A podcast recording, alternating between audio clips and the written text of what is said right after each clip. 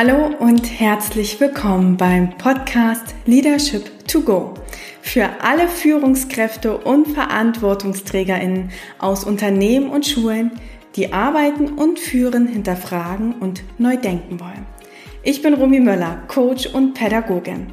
Und hier im Podcast teile ich mit dir Impulse und Tools zu den Themen New Work und Mindful Leadership, um mehr Tiefe Verbundenheit und Freiheit in die Arbeitswelt zu bringen. Sowohl in Schulen als auch in Unternehmen. Für ein starkes Ich, ein starkes Team und eine starke Gesellschaft. Und jetzt geht es auch schon los mit der heutigen Folge. Diese ist eine besondere Folge in diesem Jahr, denn ich habe euch vorher in meinem Newsletter und auch über Social Media gefragt, was ihr unbedingt mal wissen wolltet. Entweder über die Themen New Work und Leadership oder auch zu mir als Person. Und jetzt kommen hier die Antworten auf fünf Fragen. Tauche also ein bisschen mit mir in die Arbeitswelt der Zukunft ein und lerne mich noch ein wenig besser kennen. Ich wünsche dir ganz viel Spaß beim Zuhören der Episode Nummer 57. Ja, ich habe es im Intro ja schon angekündigt. Heute möchte ich auf fünf Fragen von euch antworten. Und damit du nicht ganz neugierig und gespannt warten musst, welche fünf Fragen das sind, möchte ich die einmal kurz nennen und dann gehe ich wirklich darauf ein. Und zwar wurde mir die Frage gestellt, Romy, was bedeutet New Work für dich?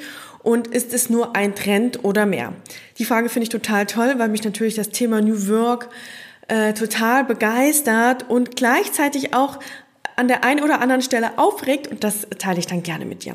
Die zweite Frage war, weshalb arbeitest du mit Schulen und mit Unternehmen? Genau, also wenn du mir schon irgendwie länger folgst, weißt du, dass mein Herzensanliegen ist, Führungskräfte und VerantwortungsträgerInnen aus Schulen und aus Unternehmen zusammenzubringen dass ich ganz bewusst mit diesen beiden Systemen arbeite. Weshalb gebe ich dir dann gleich in der Antwort. Und dann kam die Frage, warum bist du nicht mehr Lehrerin? Äh, diejenigen, die mich schon länger kennen, wissen, dass ich Lehrerin war und dann Projektleiterin in einem Unternehmen und dass ich jetzt seit fast gut fünf Jahren schon hauptberuflich selbstständig bin. Davor war ich schon nebenberuflich als Coach tätig.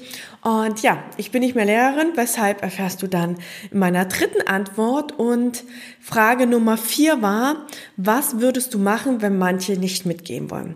Ja, ich weiß, dass dieses Thema ganz, ganz viele Führungskräfte beschäftigt. Ich höre das auch immer wieder mal in Coachings oder auch im Leadership-Programm. Deshalb gibt es dazu meine Antwort, was ich auch als Führungskraft machen würde. Und ähm, last but not least, ich habe sie extra als letzte Frage ausgewählt, weil sie doch nochmal so auf persönlichere Themen eingeht. Und zwar wurde ich gefragt, was war für dich der größte Erfolg und Misserfolg in diesem Jahr? Und die Antwort bekommst du dann als letztes. Ich hoffe, du bist gespannt und ich würde sagen, damit starten wir sofort in die Antworten rein. Frage Nummer eins, Rumi, was bedeutet New Work für dich und ist es nur ein Trend? Ja, New Work ist für mich vor allem eine Haltung, auch ein anderes Mindset oder eine andere Art zu denken. Für mich ist es vor allem halt auch ein neuer State of Being. Und nein, es ist kein Trend und vor allem auch kein aktueller. Denn der Begriff New Work stammt ja schon aus den 70er Jahren. Der wurde ja von Friedhof Bergmann äh, geprägt und ich bin der Überzeugung, ähm, dass viele Organisationen bereits schon lange so arbeiten und äh, ja New Work leben, New Work ausprobieren, nur dass es nicht immer unter diesem Namen, das ist New Work, äh, betitelt worden ist. Vielmehr hat dieser hat diese New Work Bewegung in den letzten Jahren einfach mehr Aufmerksamkeit und mehr Auftrieb gewonnen weil wir durch die Digitalisierung, durch die Globalisierung, durch die KI einfach eine Arbeitswelt haben, die sich gerade ganz stark verändert.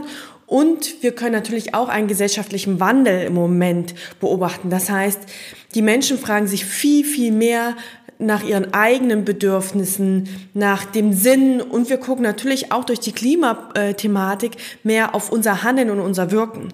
Und genau hier zahlt ja auch New Work ein und deshalb gilt das vielleicht jetzt so ein bisschen als Trend, Ähm, aber meiner Meinung nach ist es kein Trend, sondern es ist halt auch einfach eine Veränderung in unserer Gesellschaft und in der Arbeitswelt.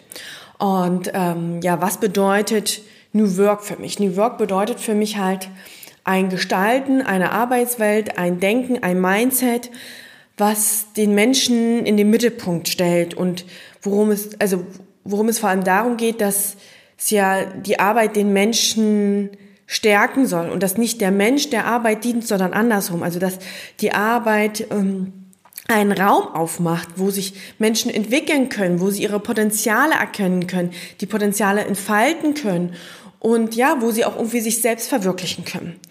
Und dafür ist für mich ganz elementar, dass die Selbstständigkeit gefördert wird, dass die Autonomie gefördert wird, dass die Teilhabe an der Gemeinschaft möglich wird und dass die Menschen halt auch ihre eigene Kompetenz erleben.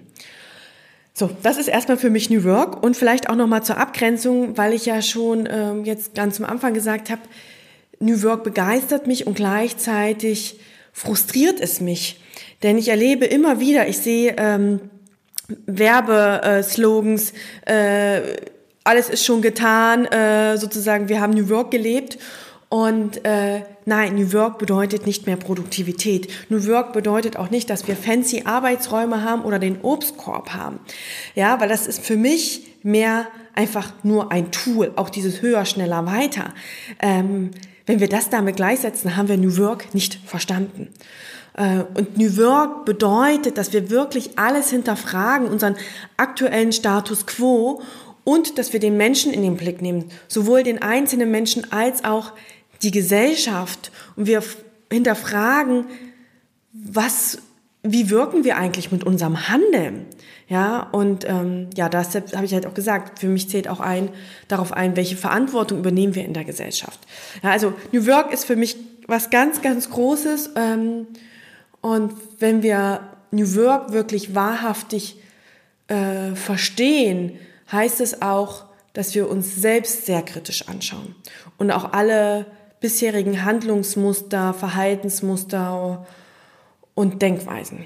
Und deshalb heißt für mich halt auch New Work, dass wir nochmal gucken müssen, wie verändert sich Führung, ja, was heißt es dann für ein New Leadership und wie verändert sich zum Beispiel auch das Lernen und die Begegnung in der Arbeitswelt.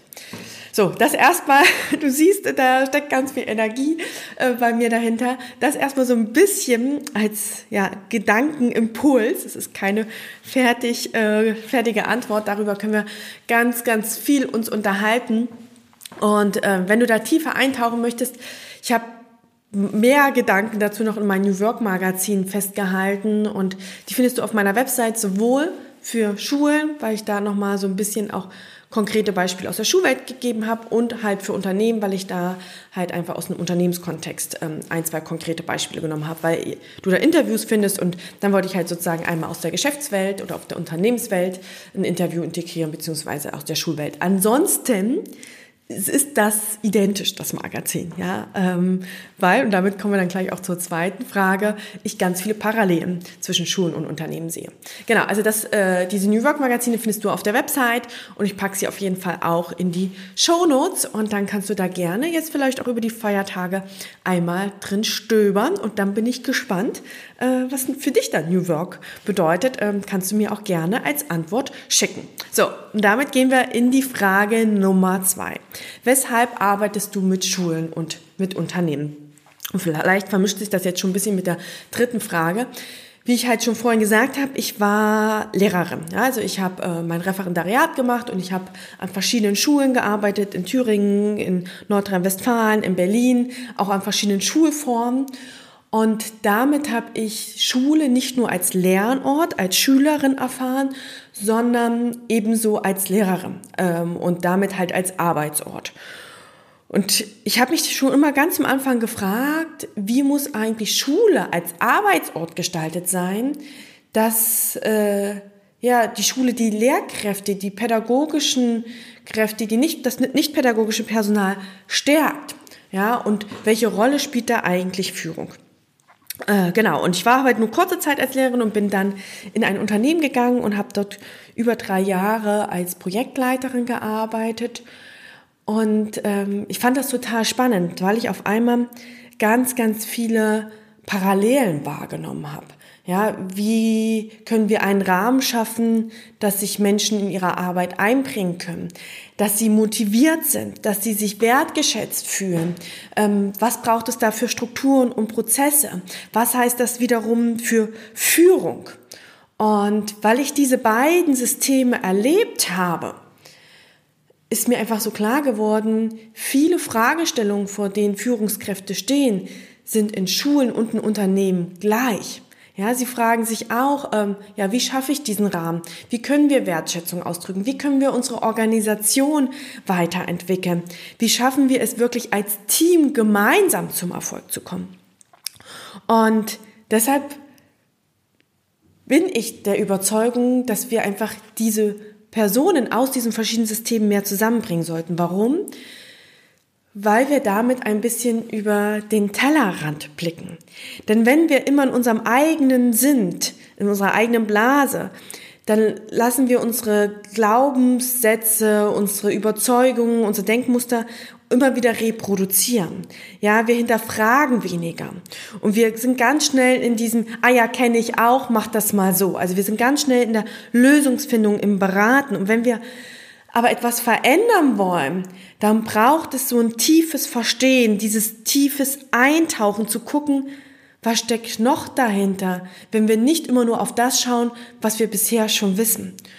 Und deshalb bringe ich die beiden Systeme zusammen, weil ich der Überzeugung bin, dass wir dadurch viel mehr in dieses Hinterfragen kommen, in diesen kritischen Blick, wir halt nicht sagen können, ja, ja, kenne ich schon, weil so und so und so, sondern wir hinterfragen erstmal, okay, wenn du das jetzt so gesagt hast, das verstehe ich nicht so ganz, erklär mir das nochmal. Ja, also wir kommen viel mehr in dieses Verstehen statt beraten und dadurch kann Kreativität entstehen, dadurch kann Innovation entstehen. Und ich merke das immer so sehr bei meinem Leadership-Programm, weil ich da ja ungefähr 50-50 Prozent habe, also 50 Prozent aus Führungs, äh, Führungskräfte aus Schulen und 50 Prozent Führungskräfte äh, aus Unternehmen. Und da ist so eine Neugier, da ist so eine Offenheit füreinander. Und da kommt oft so, ah ja, okay, jetzt verstehe ich das auch erstmal und ah ja, darum geht's mir eigentlich und ah, interessant, dass dich das auch beschäftigt.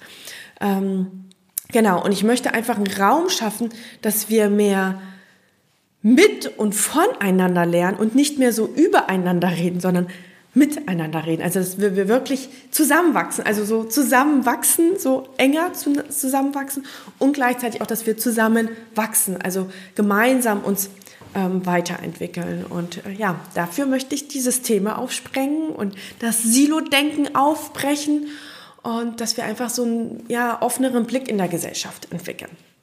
Deshalb arbeite ich mit Schulen und mit Unternehmen und es macht mir total viel Spaß und ja, ähm, mein Ziel ist es einfach, da ganz, ganz viele Brücken und Beziehungen aufzubauen. Und damit kommen wir äh, zur Frage Nummer drei. Weshalb bin ich nicht mehr Lehrerin? Wie gesagt, ich war kurze Zeit Lehrerin. Ich habe an verschiedenen Schulen gearbeitet und Vielleicht musst du dazu wissen, bevor ich Lehrerin geworden bin, habe ich tatsächlich schon ein Jahr BWL äh, studiert, ähm, dual in einem internationalen Unternehmen in der IT-Branche. Und ich fand es total spannend. Ich habe auch total gern mich mit Marketing und mit BWL beschäftigt. Ähm, und gleichzeitig habe ich mich da manchmal so meine Arbeit gefragt, wozu mache ich das eigentlich? Was ist eigentlich mein Sinn? Was ist mein Beitrag? Und äh, ich habe das dann gekündigt und wollte dann eigentlich BWL mit Schwerpunkt Personal an der Uni studieren. Und äh, meine Mama hat dann einen Herzinfarkt bekommen, weil ich vier Wochen vor Studiumsbeginn gesagt habe, nee, ich studiere jetzt Lehramt. Und auch da habe ich aber immer wieder gestruggelt. Ich habe das dann zwar durchgezogen, aber ich habe gemerkt, dass mich zum einen die Pädagogik total fasziniert hat, halt zu verstehen, wie können wir lernen? Wie können wir Menschen begleiten, dass sie ihre Stärken sehen? Wie können wir Menschen das Selbstvertrauen mitgeben ähm, und dieses Selbstwirksamkeitserleben? Ja, ähm, ich habe zwar Fächer studiert, Mathematik und Geografie, äh, aber so im Rückblick verstehe ich jetzt, dass ich nicht die Fächer wegen der Fächer studiert habe, sondern ich brauchte halt einfach ein Fach, um äh, wirken zu können. So und ähm, Genau, so. Und das war äh, so, also im Studium habe ich schon immer so ein bisschen gestruggelt und ich habe immer gesagt, so ich habe zwei Herzen in meiner Brust. So für die Pädagogik und für die Wirtschaft, für dieses unternehmerische Denken.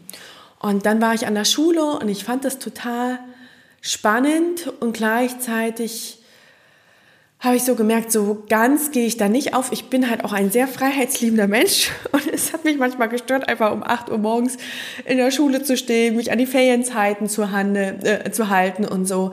Ähm, also ich war schon immer so, ich muss alles selbst entscheiden.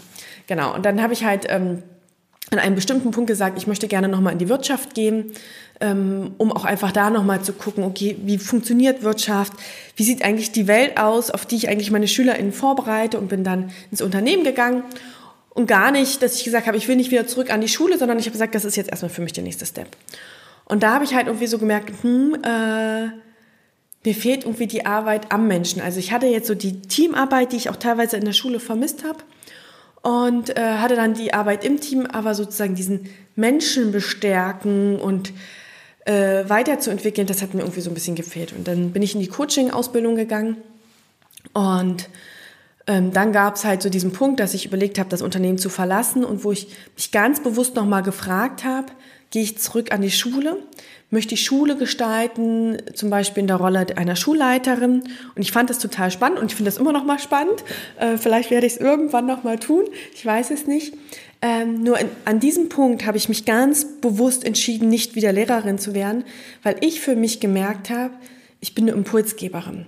So, und ich beobachte total gern offen und neugierig Menschen und Systeme und gebe gerne den Impuls rein, der nötig ist, damit der nächste Schritt gegangen werden kann. Ja, ich bin gar nicht so sehr die Umsetzerin, sondern diese, hey, komm, ich nehme dich kurz mal an die Hand, lass uns mal einen Schritt zurückgehen, damit du einfach wieder mit so einem tiefen Weitblick draufschauen kannst und dass du für dich erkennst, was ist der Next Step.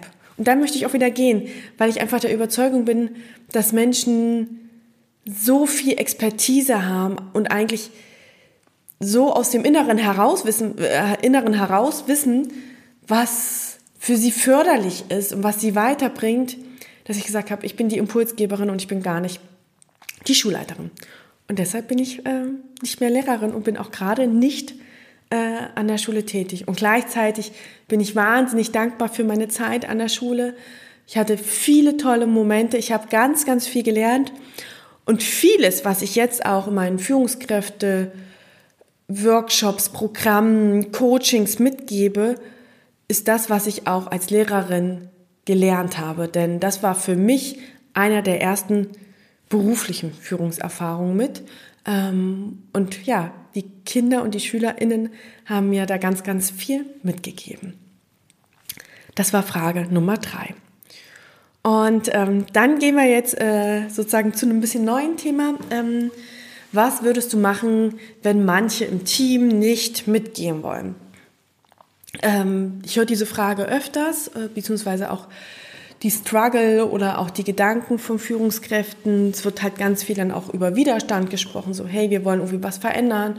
Und ich höre immer diese Phrasen, ähm, das haben wir doch schon immer so gemacht, äh, warum müssen wir immer äh, jede Kuh durchs Dorf, heißt das so, äh, treiben. Ähm, so können wir nicht einfach mal Stillstand haben, äh, jetzt kommt hier schon wieder was Neues. Ähm, so, und es ändert sich ja sowieso nichts. Ja, und dass da irgendwie immer so, ja, Widerständler, wie sie manchmal benannt werden, oder Bewahrer oder Bremser. Und ja, dass das halt viele beschäftigt, weil sie gerne ja für alle etwas verändern wollen und für alle etwas Gutes machen wollen. Und meine Antwort ist da, höre hin. Höre hin und nicht um zu antworten, nicht um sie zu überzeugen, sondern höre hin, um zu verstehen. Denn all das sind Aussagen, all das sind Informationen, die für dich wichtig sind. Denn für mich gibt es einen wichtigen Grundsatz. Denn alles, was Menschen tun, tun sie nicht, um jemanden zu ärgern, um jemand anderem zu schaden, sondern um eigene Bedürfnisse zu erfüllen. Und manchmal wissen wir das gar nicht, was unsere eigenen Bedürfnisse sind, aber unbewusst tun wir es, um eigene Bedürfnisse zu erfüllen. Und wenn manche im Team nicht gerade mitgehen, ja, und ich will auch gar nicht sagen mitgehen wollen, sondern erstmal gerade nicht mitgehen, dann ist es vielleicht ein Schutz vor Überforderung. Der Schutz vor Unsicherheit und Angst oder vielleicht auch so dieser Schutz Fehler zu machen. Und deshalb ist es so wichtig, dass du erstmal hinhörst und guckst, okay, was steckt denn dahinter? Und das heißt auch einfach mal ins Gespräch zu gehen, Fragen zu stellen. Denn auch eine Bereitschaft mitgehen zu wollen, heißt noch nicht, dass die Menschen fähig sind. Das heißt, was ich dir empfehlen würde, ist wirklich mal neugierig zu gucken, okay, was liegt denn dahinter? Was liegt hinter dieser Strategie? Ich gehe nicht mit für ein Bedürfnis. Und was braucht vielleicht diese Person? Womit kannst du ihr die Hand reichen, damit es für sie leichter ist, den nächsten Step zu machen? Ja, weil manchmal liegt es daran, dass die Personen noch nicht glauben, die Kompetenzen dafür zu haben. Also, dass sie die Fähigkeiten noch nicht haben, dass sie sich dadurch überfordert fühlen. Und vielleicht brauchen sie dann noch etwas an die Hand, ja, damit sie diesen Step machen können. Vielleicht glauben sie aber auch, dass sie nicht die Ressourcen dafür haben und fühlen sich einfach überfordert. Und wie kannst du dann zum Beispiel für Entlastung sorgen? Das heißt nicht, dass sie gegen diesen ganzen Prozess sind, sondern dass sie einfach im Moment nicht die Ressourcen zur Verfügung haben. Und dann ist es deine Aufgabe, den Rahmen dafür zu ermöglichen. Für manche ist auch manchmal das Tempo einfach zu schnell. Und da müssen wir auch drauf gucken. Menschen sind unterschiedlich. Es gibt welche, die sind so voll im Tatendrang und machen erstmal und probieren erstmal aus und ja, gucken dann. Und manche sind einfach, die sagen, okay, behutsam, Geh mal behutsam vor, plan das erstmal. Was könnte es geben? Welche Szenarien? Wie könnten wir uns darauf vorbereiten? Und das eine ist weder besser noch schlechter als das andere.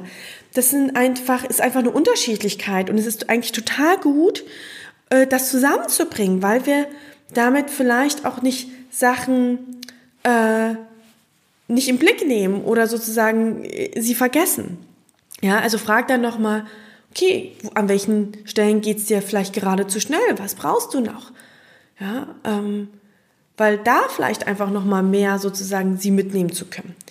Oder aber auch, und das nehme ich auch ganz oft äh, wahr, meistens sind es ja so Führungskräfte oder Transformationsteams, die erstmal so sich mit dieser Transformation, mit dem Veränderungsprozess beschäftigen, darüber reden und so weiter. Und irgendwann holt man dann das ganze Team, das Kollegium, äh, alle in der Organisation ähm, mit ins Boot. Und dann wundert man sich, dass da so Widerstand ist. Und woran liegt es? Oft ist es, dass wir schon so weit in unseren Köpfen sind und für uns so klar ist, weshalb braucht es die Veränderung? Ähm, was sind die nächsten Schritte? Welcher Sinn steckt dahinter? Was ist die Vision? Und was wir dann aber machen, wir kommunizieren in der Regel nur die nächsten Steps. Wir machen nicht ganz klar, wie sind wir zu dieser Vision gekommen. Wir laden auch nicht ein, die Vision gemeinsam zu gestalten. Und äh, wir schaffen überhaupt nicht den Austausch darum, rüber, warum ist es so wichtig. Ja, und deshalb schau, wie ist die Kommunikation? Haben alle auch die Informationen, die sie brauchen? Und eine wichtige Frage, die du da stellen könntest, ist, was ist dir im Moment unklar? Wo Spürst du noch Zweifel? Wo hast du noch Fragezeichen? Ja, weil das kann uns auch den Hinweis geben, ah, okay, da sollten wir noch mal reingucken. Oder dies, das haben wir noch nicht ähm, erläutert. Und was auch noch mal wichtig ist, jede Veränderung, ähm, da spielen Gefühle eine Rolle. Und auch einfach da mal zu fragen, okay, an welchen Stellen hast du, spürst du vielleicht noch Angst? Ähm, wenn du jetzt an diese Veränderung denkst, äh, was fühlst du dann? Und ja, ich weiß, über Gefühle sprechen ist manchmal nicht so einfach und vielleicht auch für die Person nicht. Und da kann es auch hilfreich zu sein, hey, ich teile gerne mal selber, was bei mir gerade los ist und den Raum dafür aufzumachen. Denn darüber schaffen wir auch eine Verbundenheit und das ist total, total wichtig. Ja, ähm, also was ich dir einfach mitgeben möchte, schaue, was die Person einbringen kann, wo die Person gerade steht, wo liegt auch vielleicht ihre Stärken und mache das bewusst, dir selbst als auch der Person. Ähm, und so kannst du meiner Meinung nach auf jeden Fall viele Menschen mitnehmen. Und ja, wir müssen auch manchmal akzeptieren, dass manche Menschen nicht mit wollen und das ist auch okay, ja? Und da müssen wir einfach gucken, okay, wie können wir den Weg gestalten, dass die Person glücklich wird und auch wir und die Organisation. Vielleicht ist an der Stelle für dich auch nochmal der Online-Impuls Transformation spannend. Ähm, und zwar ist es ein Impuls, der geht ungefähr 40 Minuten wo ich fünf Erfolgshebel für Veränderungsprozesse äh, mit dir teile, aus meiner Erfahrung als Coachin. Und ähm, genau, da kriegst du auf jeden Fall nochmal ganz, ganz viel Input und ähm, kriegst auch so die Klarheit, welche nächsten Action Steps du für euren Veränderungsprozess angehen kannst. Den äh, Impuls verlinke ich dir auch natürlich in den Show Notes und du kannst dich dann einfach kostenfrei in, auf meiner Website dazu eintragen. Und damit, äh, last but not least, ähm, die letzte Frage. Was war dein größter Erfolg und Misserfolg in diesem Jahr? Äh, ja, gute Frage. Als ich die gelesen habe, dachte ich, okay, gut. einmal durchatmen und selbst einmal überlegen. Ähm, ich reflektiere ja ganz, ganz viel selbst und mache ja auch jedes Quartal eine Reflexion und jetzt auch ähm, zum Ende des Jahres. Und ich habe aber irgendwie gemerkt, irgendwas triggert mich an der Frage. Und ich glaube, wir müssten erst einmal klären, was heißt eigentlich Erfolg und Misserfolg. Und damit diese Folge nicht ins Unendliche ausufert, würde ich dieses Philosophieren mal äh, zurückschieben und äh, du kannst dir ja selber einmal Gedanken darüber machen. Und ich würde gerne es ein bisschen umbenennen. Und zwar, worauf bin ich dieses Jahr stolz und was hat mich frustriert? Und ähm, ja, was, worauf bin ich stolz? Das ist definitiv mein Leadership-Programm und das ist dieses Jahr zum dritten Mal gestartet ist. Denn unser erster Start war 2020 im April und äh, wir sind dann Nein, falsch. Sorry. Im April 2022. 2020 bin ich mit der Idee gestartet, genau. Und der erste Kurs hat im April 22 stattgefunden, der zweite im, startete im November äh, 23, äh, 22, sorry. Und äh, jetzt ist der dritte Kurs im Juli 23 gestartet.